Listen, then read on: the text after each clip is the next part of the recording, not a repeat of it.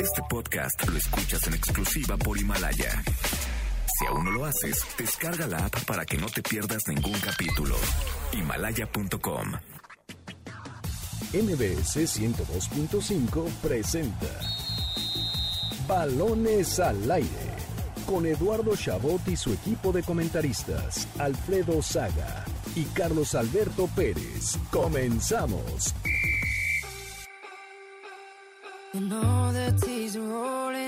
Face. And it feels like yours was the only heart to break. When you come back home and all the lights are out. And you're getting used to no one else being around.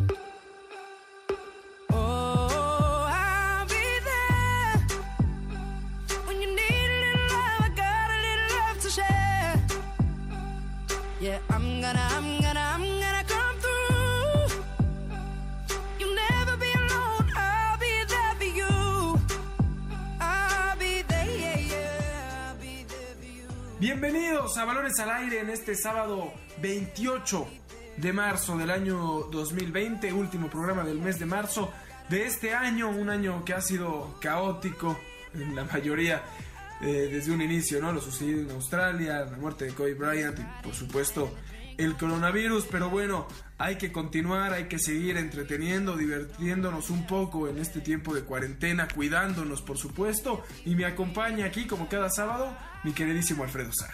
¿Qué tal, Eddie, amigos de Balones al Aire? Sí, como dices, hay que seguir nosotros. No hay deportes, eh, pero bueno, eso es lo de menos, ¿no? Hay que estar bien, hay que estar sanos, hay que estar en casa y ojalá que esto pronto termine. Sí, sí, se vienen tiempos complicados y por eso mismo hay que seguir cuidándonos, manteniendo el orden, que, limpiándonos, siguiendo las medidas sanitarias, como siempre les hemos recomendado, hay que hacerlo. Eh, este programa, de hecho, también se, se graba a distancia para evitar que, que podamos eh, contagiarnos y que esto siga creciendo. Pero bueno, el punto es distraernos un poco, para eso son los programas deportivos, especialmente en estos momentos, y divertirnos con varias noticias. Eh, también darle un homenaje, por supuesto, a don Ignacio Treyes, que falleció a los 103 años y de quien hablaremos también en este programa. Así que sin más preámbulo, yo soy Eduardo Chabot y comenzamos Balones al Aire.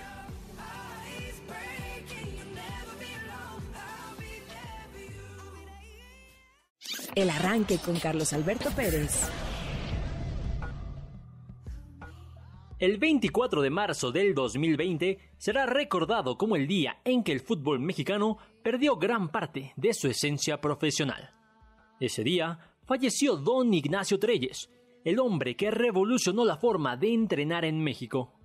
A los 103 años de edad, Treyes se fue como el personaje más laureado de nuestro balompié, con 16 títulos como entrenador y 4 más como futbolista. Entre sus grandes logros como estratega destacan dos bicampeonatos. Primero con el Toluca en las temporadas 68 y 69 y después con su amado Cruz Azul en los años 79 y 80. el mejor entrenador de todos los mexicanos, con el debido respeto para todos los entrenadores actuales. Pero si hablábamos de su impacto a nivel nacional, imposible dejar fuera sus récords con la selección mexicana. Es el entrenador que más partidos ha dirigido al tricolor con 106 cotejos y bajo su tutela, México consiguió el primer punto en la historia de los mundiales durante Suecia 1958 y también la primera victoria en Chile 1962. Treyes deja una huella imborrable tanto en selección mexicana como en clubes, pues no solo consiguió siete títulos de liga, sino que también cambió el paradigma del entrenador convencional y sembró el camino para el análisis táctico. Así recordamos al entrenador más importante que ha tenido nuestro país y que vivirá eternamente en las páginas del fútbol mexicano. Así arrancamos. Balones al aire. Pues ahí lo tenemos, un eh, audio de nuestro queridísimo Carlos Alberto Pérez, a quien le mandamos un abrazo y no pudo acompañarnos. Eh, pero tremendo, ¿no? Lo de, lo de Nacho Treyes, una carrera llena de éxitos y, una vida también, ¿no? Me parece que, y, lo compartía justo el, día de su fallecimiento, o un día después, ¿no? Fallece la, la noche del, del martes, el miércoles se, se da a conocer esta, esta noticia y me quedaba yo pensando que más allá de que sí da tristeza, ¿no? Que, que, que parta alguien que tú, con tanta historia y que dio tanto al fútbol nacional, ¿cuántos de nosotros no quisiéramos irnos así a los 103 años sin una enfermedad eh, dolorosa? y pues en la noche de un eh, ataque al, corazón, ¿no? La forma más, más sencilla de dejar el planeta después de 103 años de haber sido pues una leyenda como entrenador e incluso como persona. Sí, correcto, como lo dices. Eh, Na- Nacho Treyes, eh, una- un verdadero histórico nuestro, de nuestro fútbol. eh, técnico y bueno, eh, Futbolista por un tiempo también. futbolista por un tiempo. Y una, una leyenda, ¿no? Si hablas del fútbol mexicano debes de hablar de, de, de Ignacio Treyes, por supuesto. Sí, un poco de, de lo que hizo, ¿no? Me, me- me encanta ver el palmarés porque se habla mucho en términos generales de ser el único técnico mexicano en conseguir siete títulos en, en México, eh, que evidentemente esto lo comparte ahora con el Tuca. no Claro que, pero se, se ha comparado, ¿no? En los últimos días a Treyes con el Tuca Ferretti. Sí, sí, durante mucho tiempo. La- muchos dicen que la diferencia fue la cantidad de equipos. Treyes lo hizo los siete títulos con cuatro equipos, mientras que lo hace el Tuca con tres. Eh, lo de Treyes... eh, Bueno, uno de diferencia, no es tanto. Sí, no, para nada, no, es parte de la comparación que se hace, ¿no? Y, y porque realmente el Tuca consiguió, o sea, de sus siete títulos, cinco los hace con Tigres, ¿Ah, ¿no? sí? Y uno con Chivas y otro más con Pumas. Eh, mientras que Treyes lo divide, consigue dos con, eh, uno con Marte, otros dos con Zacatepec, con Toluca, con Cruz Azul. Entonces eh, lo divide mucho más, pero eso pues es términos más de lo que la gente quiera ver, ¿no? Es el único entrenador junto con Bucetich que ha hecho campeón a cuatro equipos diferentes y pues una leyenda, yo con, con lo que me quedaba es que además de esto, él asciende al Zacatepec, o sea, inicia consiguiendo el ascenso del Zacatepec en el 51, luego... O sea, logra- esa fue su primera etapa como técnico. Sí, empieza como técnico con, con, el, con el equipo del Zacatepec, los asciende, Asciende. a, bueno, en ese momento no era el ascenso MX, era la segunda división mexicana. Como se debería de llamar, ¿no? Después de la primera división sigue la segunda división, no la Bueno, en división de Inglaterra, ascenso. en pero bueno. Inglaterra tienes que es la Premier League y luego viene la, la Championship y luego League One y entonces la League Two es como la Liga 2, pero ya es como la Sí, claro, división. pero no tiene sentido, debería ser primera. Es como si ahora, después de primer grado, sigue. Bueno, no importa, me, me desvío. No, pero está bien, la semana pasada te echaste una buena analogía. O sea, después de, de primer grado sigue segundo grado, ¿no? Sí, estaría mal el que tercer grado. el grado Sí. del ascenso o demás. Eh, consigue el ascenso con el Zacatepec, se va eh, un rato a, Cuautla, luego dirige a Marte, es campeón con Marte, regresa al Zacatepec y lo hace campeón de primera división. O sea, consigue el ascenso y luego el título con este equipo. Tiene un tiempo por el América y luego con Toluca regresa a la gloria con dos títulos de, de liga, dos campeón de campeones. Y bueno, con su querida máquina celeste de Cruz Azul consigue los títulos del 78-79 y 79-80. Eh, todo esto antes de que nosotros estuviéramos incluso pensados, ¿no? Es eh, un poco de hablar de los tiempos. Y es importante porque Nacho Treyes fallece a los 103 años. O sea que lo que él estuvo consiguiendo lo hizo hace mucho tiempo y, y nadie lo ha podido superar, ¿no? El tema de los siete títulos que comparte con el Tuca, el tema de los cuatro títulos con, eh, los siete títulos con cuatro equipos diferentes, eh, dos también campeonatos de la CONCACAF, uno con el Atlante y otro con Toluca. Entonces, eh, eh, es tremendo lo que hizo, más de mil partidos dirigidos en México.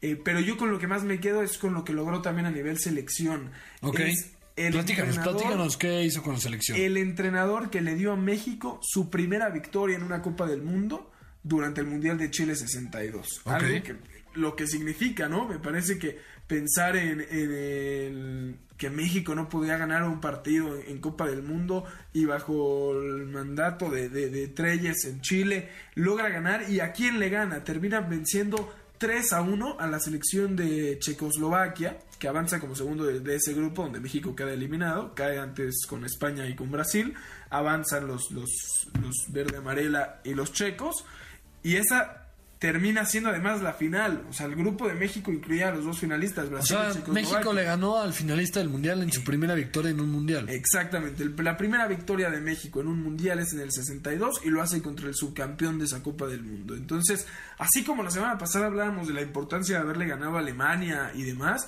esta victoria para México, evidentemente en un contexto totalmente diferente, ¿no? no la Copa del Mundo no se transmitía Sí, como por 70 años atrás. Sí, ¿no? Eh, eh, no, no había la Copa del Mundo en televisión, no tenía el impacto global que tiene hoy en día.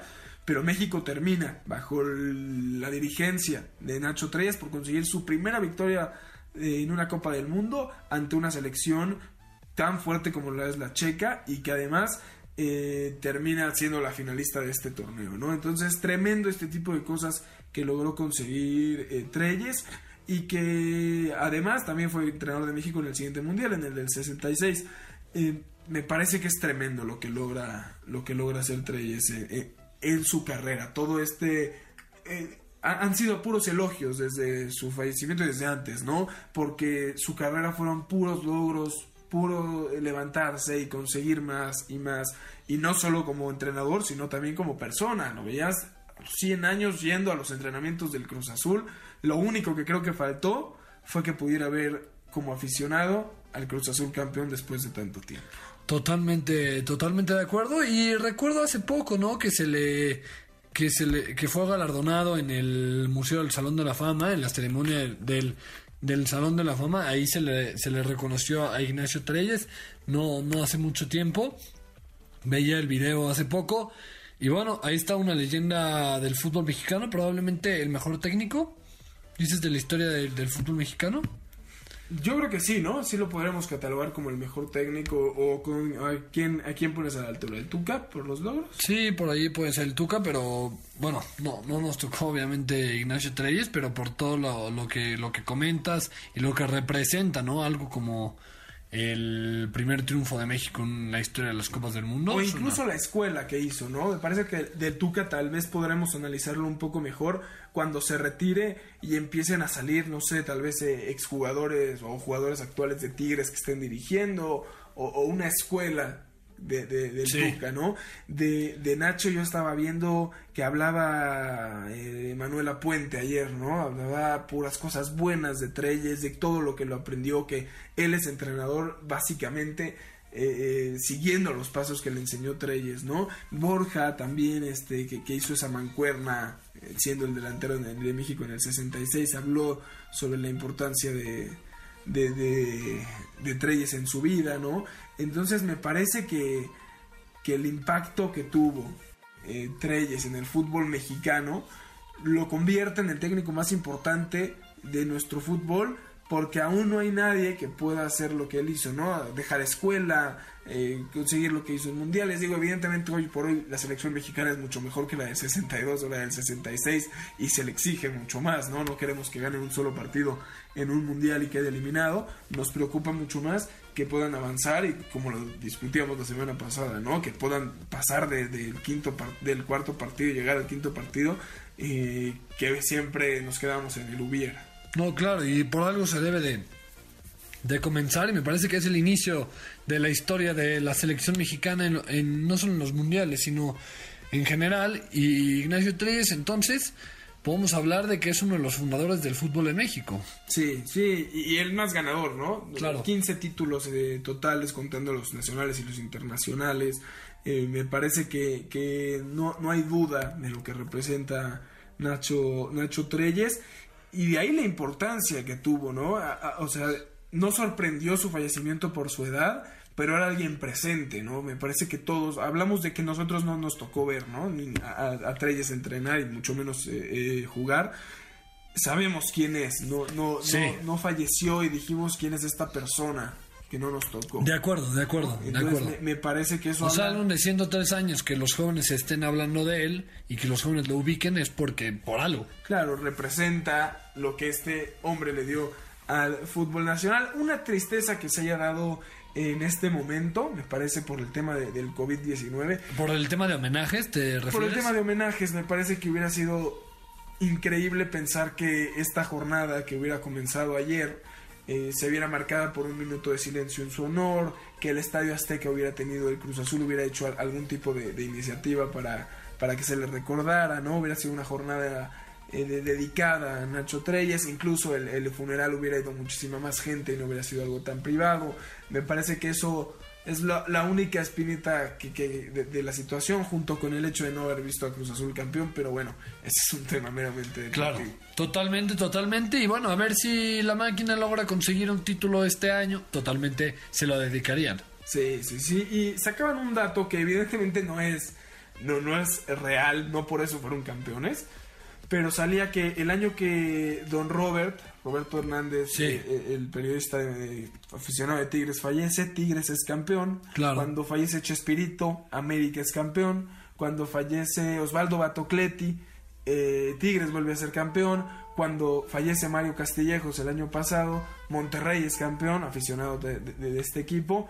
Y se hablaba de que ahora que falleció Treyes, si no sería el momento de la máquina, ¿no? Que además venía haciendo las cosas eh, de manera espectacular y que no sería sorpresa alguna. Sí, son los superlíderes ahora. Ajá, que lo hubiera podido conseguir a falta de ver qué sucede con el torneo. Pero sí, me parece que, que lo de Treyes es, es, es tremendo recordarlo eh, estos días que seguramente seguiremos viendo diferentes eh, eh, historias que cuenten sobre él, sobre su forma de entrenar, sobre su relación con los jugadores y el impacto que tuvo en, en- en los mismos futbolistas y en el fútbol mexicano. Eh, para ser, para mí me parece el, el- el máximo representante de técnicos en México. Totalmente, totalmente de acuerdo. Y bueno, ahí está, que en paz descanse Ignacio Treis. Sí, 103 años.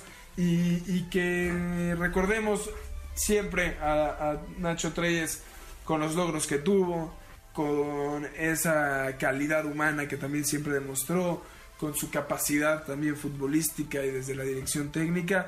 Y bueno, sin más, eh, nos vamos a nuestro primer corte. Antes les recordamos escucharnos todos los sábados de 6 a 7 de la tarde aquí en Balones al Aire por MBS Noticias 102.5 de FM, noticiasmbs.com y la aplicación de MBS Noticias. Síganos también a través de nuestras redes sociales, arroba eshabot17, arroba alfredo saga, arroba noticias MBS y utilizando el hashtag Balones al Aire. Llámenos al teléfono en cabina 51661025. Vámonos rápidamente un corte y regresamos. Deporte Palomero con Jessica Carvel. En el deporte palomero de balones al aire, seguimos buscando darte las mejores recomendaciones para entretenerse en estos días de aislamiento. Por eso, así como la semana pasada te recomendamos hacer la lectura del libro Balón Dividido de Juan Villoro, esta semana le sugeriremos leer Soccernomics, un bestseller del New York Times que tiene varias versiones, pues con el paso del tiempo se ha ido actualizando con nueva información.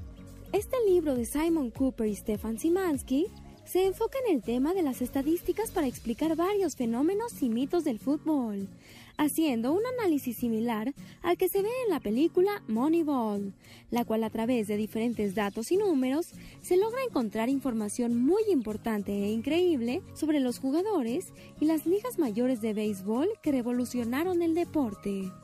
Soccernomics habla sobre cómo ha cambiado el tema del racismo en el fútbol a través del tiempo, lo difícil que es sacar ganancias con un equipo de fútbol, la llegada del fair play financiero y sus consecuencias, así como qué tanto importan los directores técnicos en el fútbol actual y la mal llamada suerte de los penales, entre otros múltiples temas que se tocan a profundidad en este fascinante ensayo de más de 400 páginas que cualquier amante del fútbol debe leer y que sin duda alguna no se arrepentirá en lo absoluto. Más adelante, no te pierdas nuestra recomendación cinematográfica en el deporte palomero de balones al aire. Estás escuchando Balones al aire. En un momento regresamos. Continuamos en Balones al aire.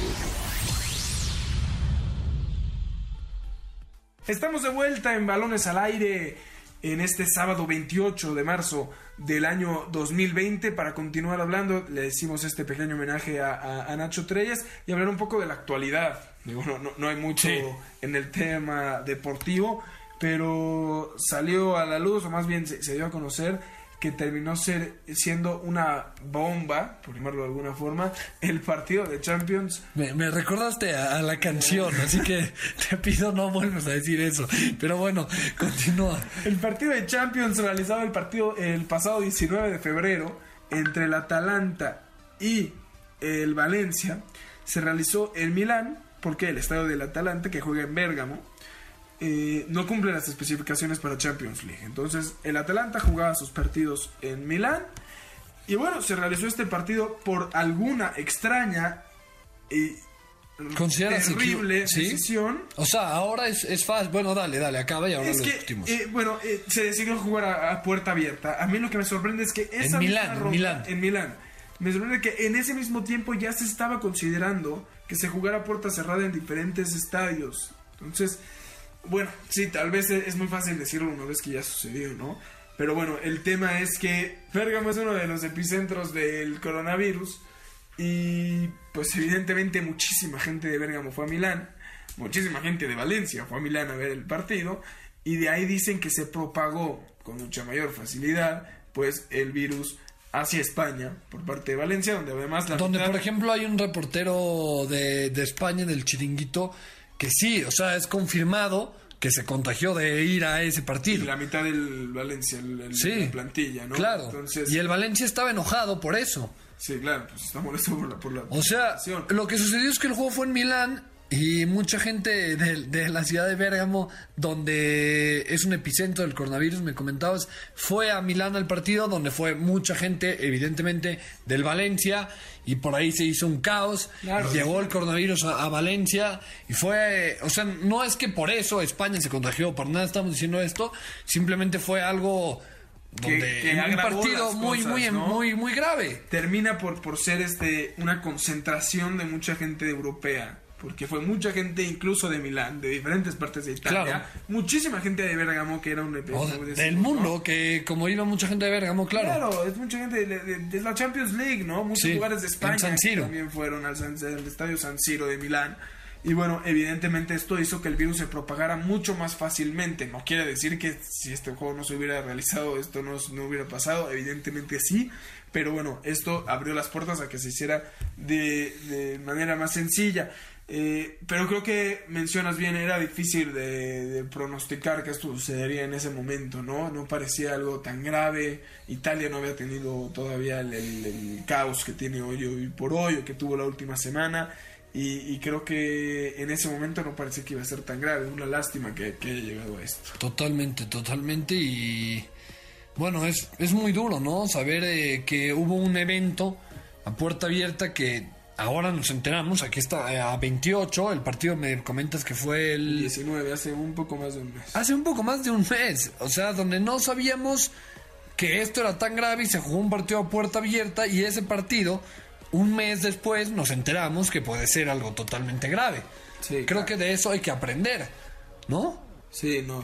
hay- bueno, se aprendió en el sentido de que Sí. eh, se dejaron de jugar los partidos y, y todo lo que ha sucedido, ¿no?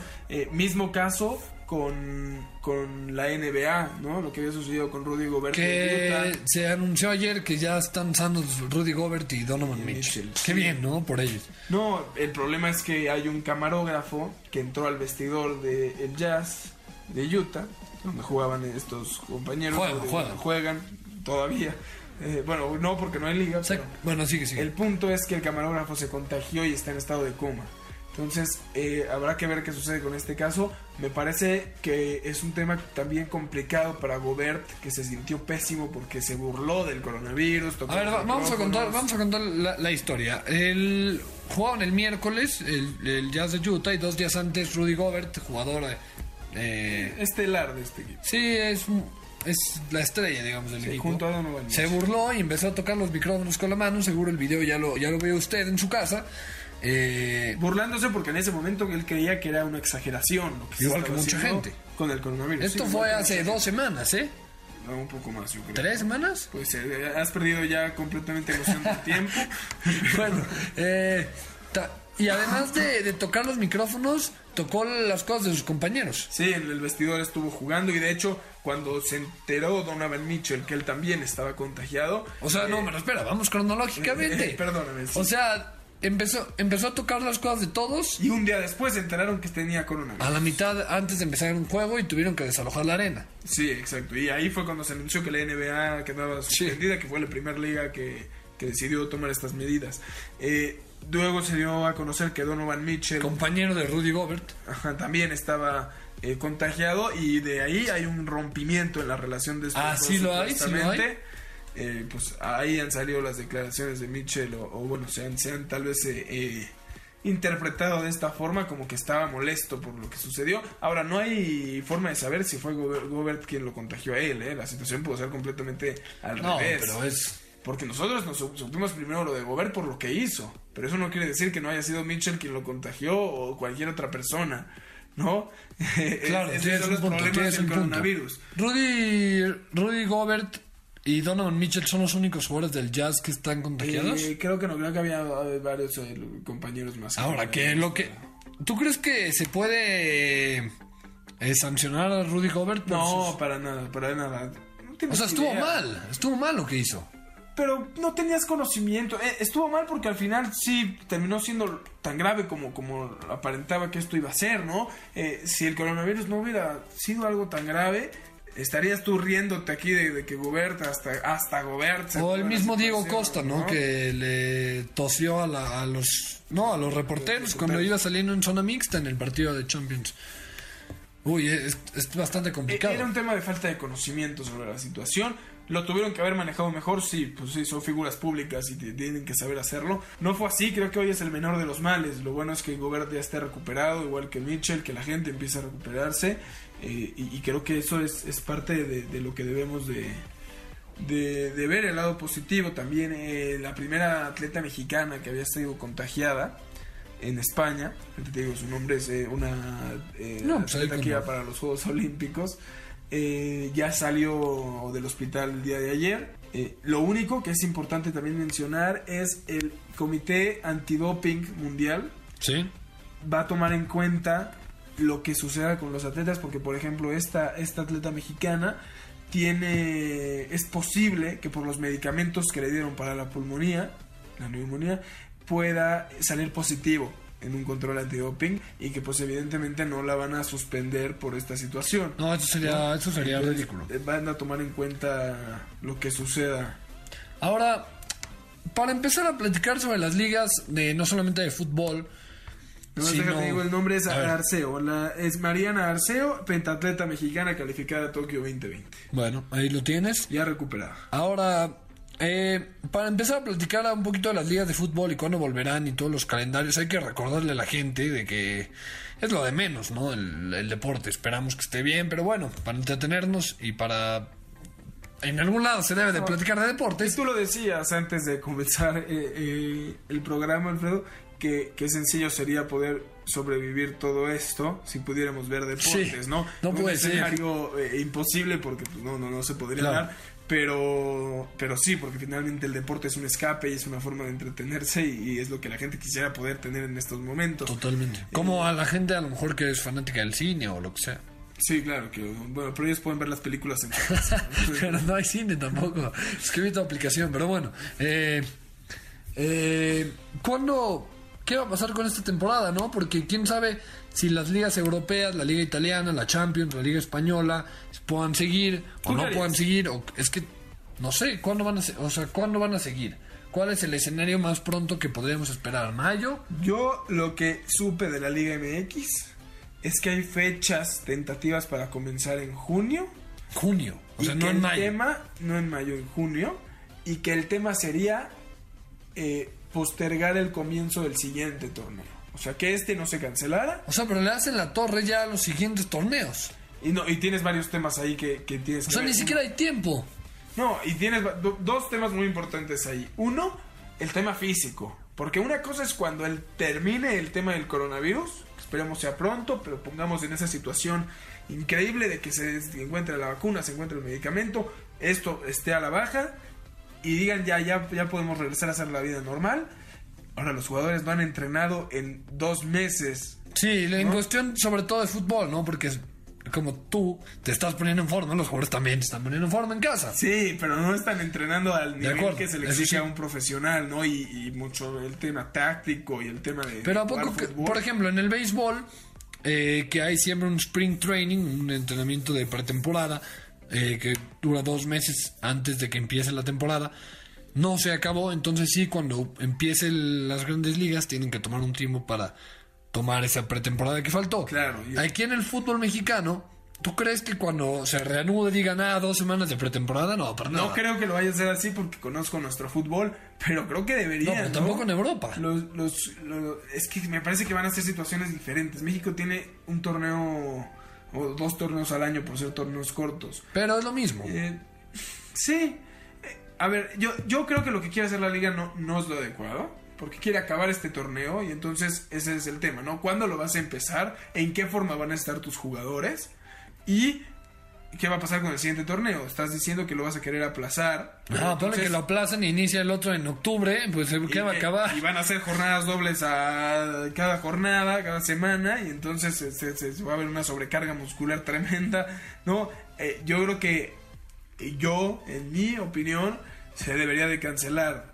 Lo siento mucho por el Cruz Azul. No, pero a ver, a ver, gente, o sea, el, el Cruz Azul va en primer lugar, igual que ha ido en primer lugar muchas Y veces. no ha sido cambio. ¿Quién era primer lugar? No, era el Monterrey, el año pasado en la fecha 11, no, era el Monterrey. Entonces, Entonces, de octavo, sí, o sea, falta, o sea, una cosa es el Liverpool en Inglaterra y otra cosa el Cruz Azul aquí en México en cuestión de que es mucho más difícil que el Cruz Azul, no por ser el Cruz Azul, aunque hubiera sido el América o los torneo, Pumas o los incluso, Tigres. Por la distancia. Claro, falta seis o siete jornadas más la liguilla.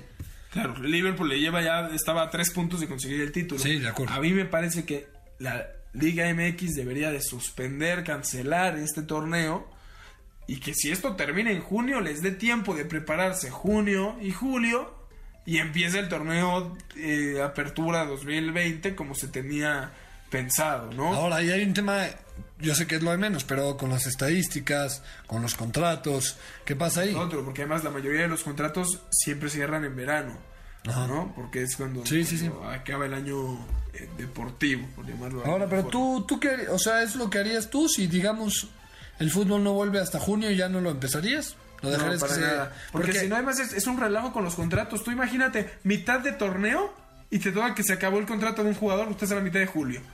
Y entonces no, ya no puede jugar, tienen que renovarle el contrato y no, no- no- él quiere un aumento y no se lo están dando y ya no puede jugar este Henry Martin con el América. Sí, sería, sería Oh. trágico. Ahora, no, no por Henry Martin otra vez, pero sí, sería un relajo. Ahora, el torneo, el siguiente torneo empezaría a mitad de julio. Sí, que creo que se- por eso sería lo más sano. Claro. Acaba esto, acuerdo. darles tiempo de que se recuperen.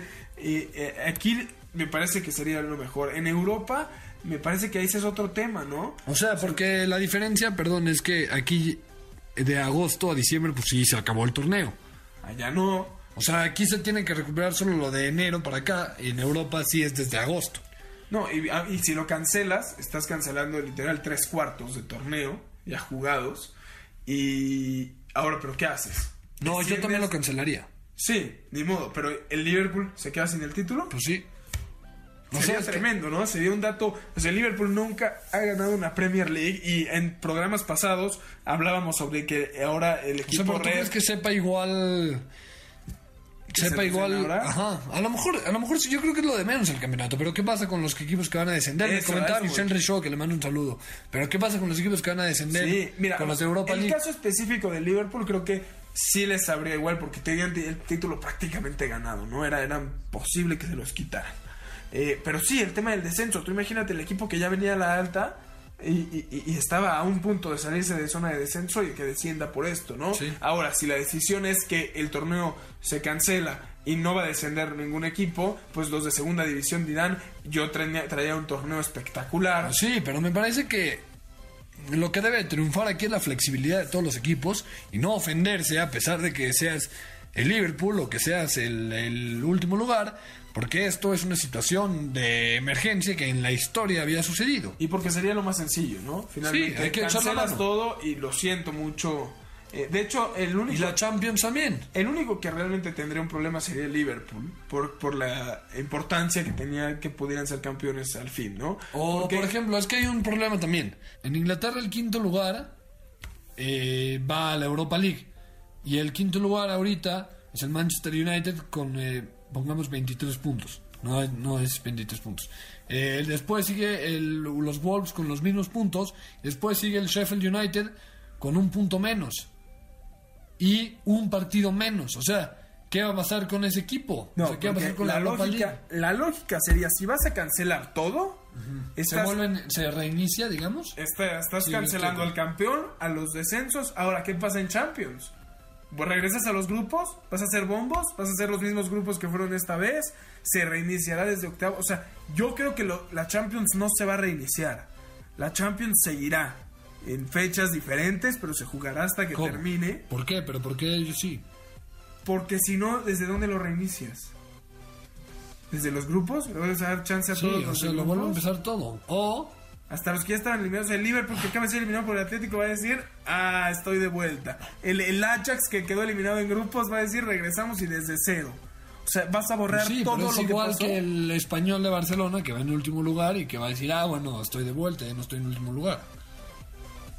Sí, estoy de acuerdo. O sea, ahora se hablaba que- también de que en el verano que se haga como una especie de mundial y que sea en una cierta sede el final de la Champions. Eso tendría sentido. El problema es que si haces eso y cancelas las ligas, la siguiente Champions, ¿quién la juega? Así es un problema. no puede ser, es un problema honesto, pero bueno, repetimos que es lo de menos, ¿no? Ojalá todo el mundo se salve, ya Sí. este sea el problema más grande. Pero quién sabe qué es lo más justo, quién sabe cuándo va a volver el fútbol en México, quién sabe cuándo va a volver el fútbol en Italia o en España.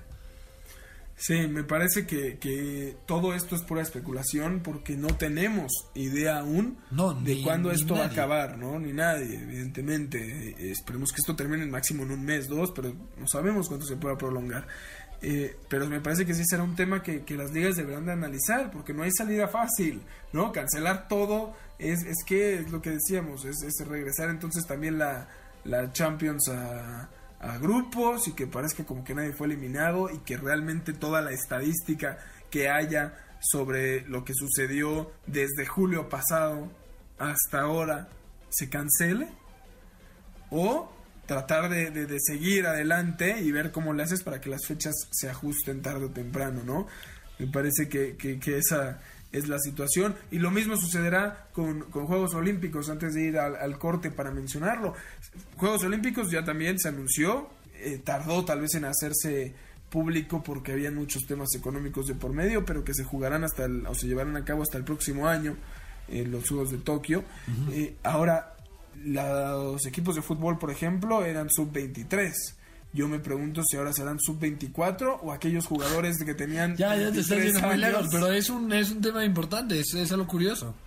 No, a ver qué sucede. ¿Cuántos atletas Sí olímpicos? tiene razón, ¿eh? Sí tiene razón. Eh, María del Rosario Espinosa, la, la de representante de Taekwondo mexicana, por ejemplo, planeaba retirarse este año ya. No, pero ahora ella- ella que se espere. Ya declaró que, que, si, que si hubiera sido más tiempo no se hubiera quedado, pero por ser un año nada más, se va a mantener. Ojalá, ¿no? Claro, ¿cuántos atletas no habrán pensado? Yo ya pensaba acabar este verano con, con mi actividad profesional y ahora me espero un año, no voy a dejar los Juegos Olímpicos, ¿no?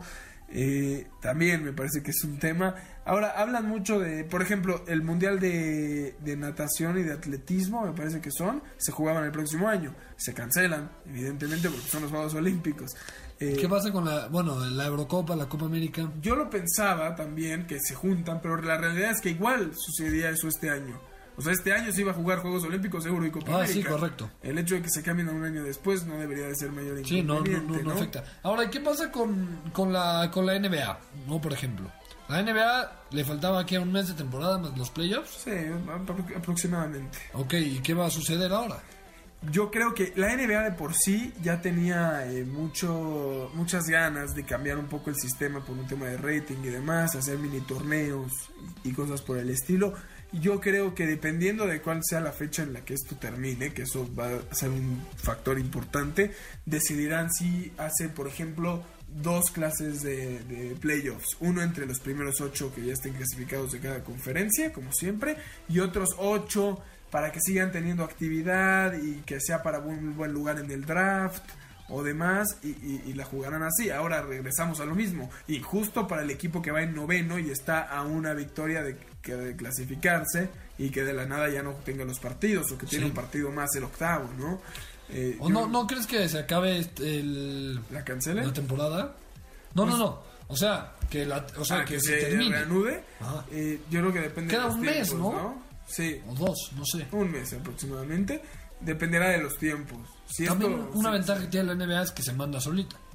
Sí, no tiene No hay ni olímpicos ni nada, ellos hacen lo que quieren. Bueno, olímpicos sí, sí tendrá jugadores que los representen, pero igual es hasta hace un año.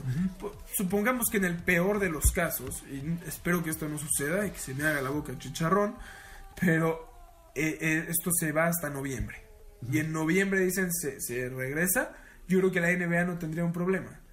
Digamos, ¿Por qué? ¿En qué fecha empieza la temporada de noviembre? Empieza la temporada así, en octubre. Entonces tú dirás, ¿sabes qué? Aprovechemos noviembre y diciembre para jugar el mes que falta y los playoffs. Y ya vemos si cambiamos el calendario de este torneo, este año, para que sea a partir de enero, ¿no? Y lo haces en un año natural y no en un año deportivo, como normalmente se Claro. hace. Eh, mucha especulación con lo que pueda suceder, ¿no? Me parece. Claro, y también me parece que algo que ha predominado sobre todo en los, en los deportes de Estados Unidos, en las grandes ligas, que tampoco ha comenzado, la, el básquetbol, el, e La NFL. la NFL yo también lo, lo veo, que no quieren jugar sin público.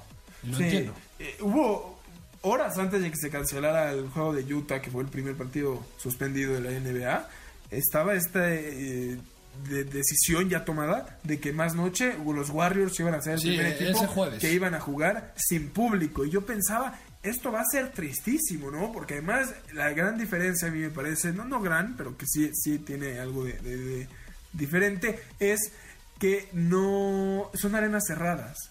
Entonces tú imagínate el, el sonido de, de la duela con el zapato, tirar tiros libres sin que haya nadie atrás haciendo ruido, ¿no? Para el equipo visitante, como que eh, es- es- la presencia del público ahí eh, tiene tal vez un mayor impacto por, por el tema de que se ha cerrado y el ruido y demás, y que parecería una simple práctica y, y le quitaría muchísimo valor, ¿no? Yo creo que tirar un, un triple de último segundo para ganar un Sí, partido claro, no tiene emoción. involucra mucho al público, ¿no? No, aunque sea en cualquier de... deporte, sí, un gol de último minuto también. Sí, lo que sea, estoy de acuerdo. No, lo dijo el propio Haaland, la estrella del Borussia Dortmund, cuando queda eliminado ante el Paris Saint Germain. Dice, no quería yo jugar así, no puedo jugar si no hay Ah, público. por, por eso no se motivó. Sí, bueno, ese fue tal vez el pretexto, pero el punto es que sí, sí tiene un factor y me parece que además por el tema económico nadie va a estar dispuesto a reanudar la liga sin público, ¿no? Totalmente, totalmente de acuerdo. Bueno, vámonos rápidamente a un último corte. Antes les recordamos escucharnos todos los sábados de 6 a 7 de la tarde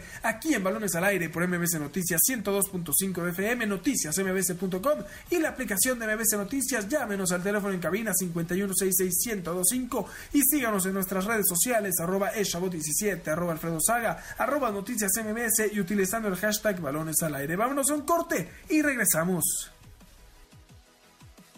Un día como hoy con Eduardo Chabot.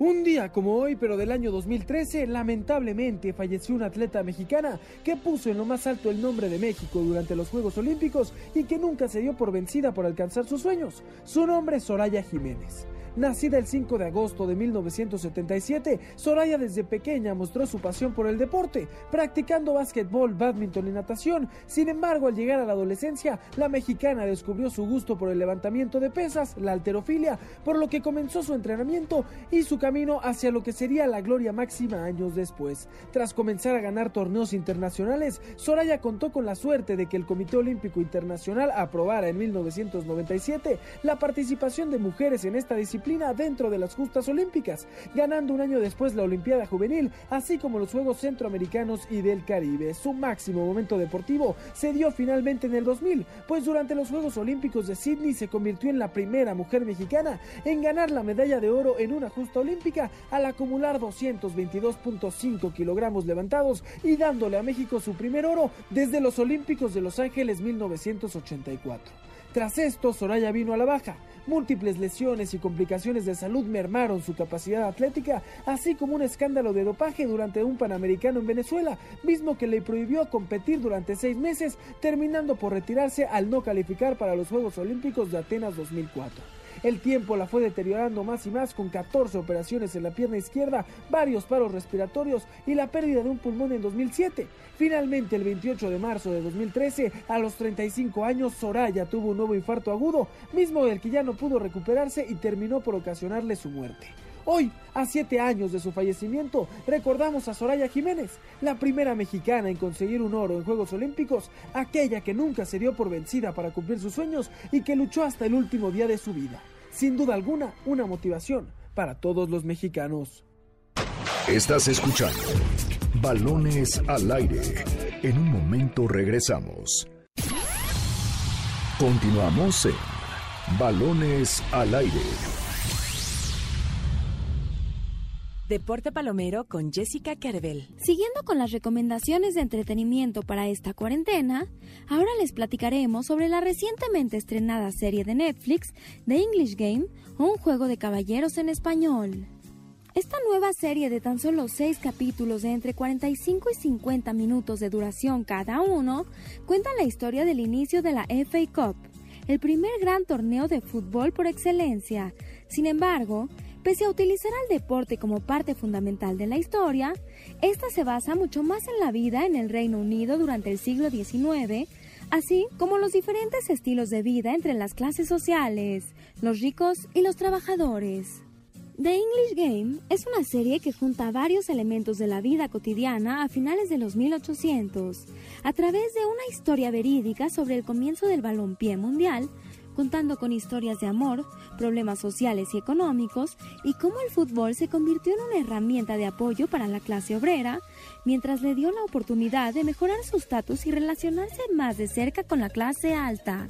Sin duda alguna, The English Game es una serie hecha no solo para aficionados del fútbol y la historia, sino para todo público que quiere gozar de un tiempo entretenido, con varias historias únicas dentro de la Gran Bretaña del siglo XIX, en esta nueva serie que te hará fijar la mirada en la pantalla. Estamos de vuelta en Balones al Aire aquí en MBS Noticias 102.5 FM, noticiasmbs.com y la aplicación de MBS Noticias. Yo soy Eduardo Chabot, me acompaña Alfredo Saga, que además nos tiene información de, del Opening Day, ¿verdad? Una, una Sí. cápsula muy especial. Que Sí, sí, sí. Vamos a, vamos a, vamos a escucharla porque fue un día que todo el mundo tenía marcado, todos los aficionados al rey de, de los deportes tenían marcado en su calendario. Fue un opening day muy diferente. Fue un 30 de octubre de 2019, el día que terminó la temporada pasada en Grandes Ligas. En ese día el conjunto dirigido por Dave Martínez logró los máximos honores en grandes ligas, superando en siete juegos a los Astros de Houston jugando en la carretera. Minute Maid Park era un verdadero cementerio al ver a los Nationals coronarse ahí. Desde entonces, todos los aficionados al rey de los deportes marcaron el 26 de marzo de 2020 como el día del juego inaugural de la siguiente temporada y con ello, como año con año, el inicio de la primavera. La pandemia mundial de coronavirus no lo permitió así y postergó la temporada hasta una fecha que todavía no la conocemos. Es por eso que Grandes Ligas invitó a todos los aficionados a estar unidos en este tiempo, a pasar un juego inaugural bastante diferente y desde nuestras casas, acompañados de nuestras familias y amigos. Ese día, Grandes Ligas no abandonó a sus aficionados, pues liberó en sus plataformas y en la plataforma YouTube todos los juegos históricos que uno quiera ver, además de todos los partidos de la temporada 2019 y 2018, para así estar conectados con Grandes Ligas desde nuestras casas y aportando al mundo, quedándonos en casa, unidos, para algún día volver a estar parados en el diamante, observando nuestros juegos favoritos. El béisbol va a volver, no con un juego inaugural marcando el principio de la primavera, pero ahí estará el béisbol de grandes ligas, muy pronto. Pues ahí lo tenemos. Muy bien, Alfredita, hasta que haces una cápsula, ¿eh? Tuvo que Hasta que me dan la, algo. me dan la oportunidad. Ahora resulta. ¿no? Eh, pero, pero sí, ahí está el tema del opening day. Y bueno, Sí, un, un momento complicado para el mundo para el mundo en general, para el mundo el del deporte.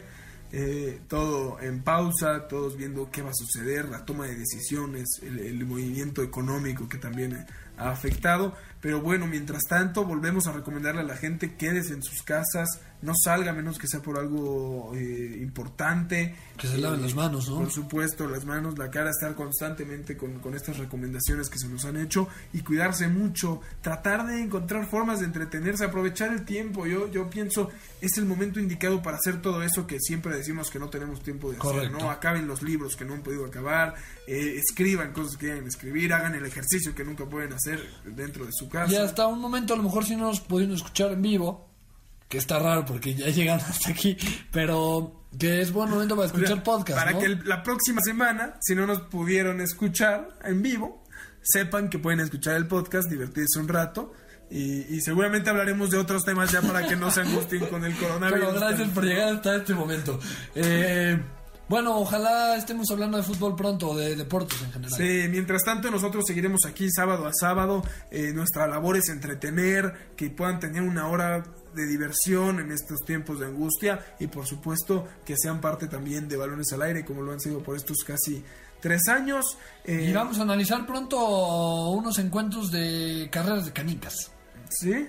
¿No? ¿No te, no te parece? No, no me parece. O sea, tú quieres Ok, ahuyentar al público. Eso No, es totalmente falso. No, con, no, no, no, no. y hablando, no hay que seguir mandando fake news, ¿no? O sea, Es, es, es duro, pero... Sí, también eso es importante, recomendarle al público que se aseguren de la información que, que están dando, más en estos tiempos de tanto caos. Pero bueno, a nombre de Alfredo Saga, de Carlos Alberto Pérez, de Jessica Kerben en la producción, por supuesto, mi queridísimo Zavala y Michael Amador, eh, muchísimas gracias por escucharnos aquí como cada sábado de 6 a 7 de la tarde en Balones al Aire. Nos escuchamos la próxima semana. MBS presentó Balones al aire con Eduardo Chabot y su equipo de comentaristas, Alfredo Saga, Ramón Cáceres y Carlos Alberto Pérez. Hasta la próxima. Este podcast lo escuchas en exclusiva por Himalaya. Si aún no lo haces, descarga la app para que no te pierdas ningún capítulo. Himalaya.com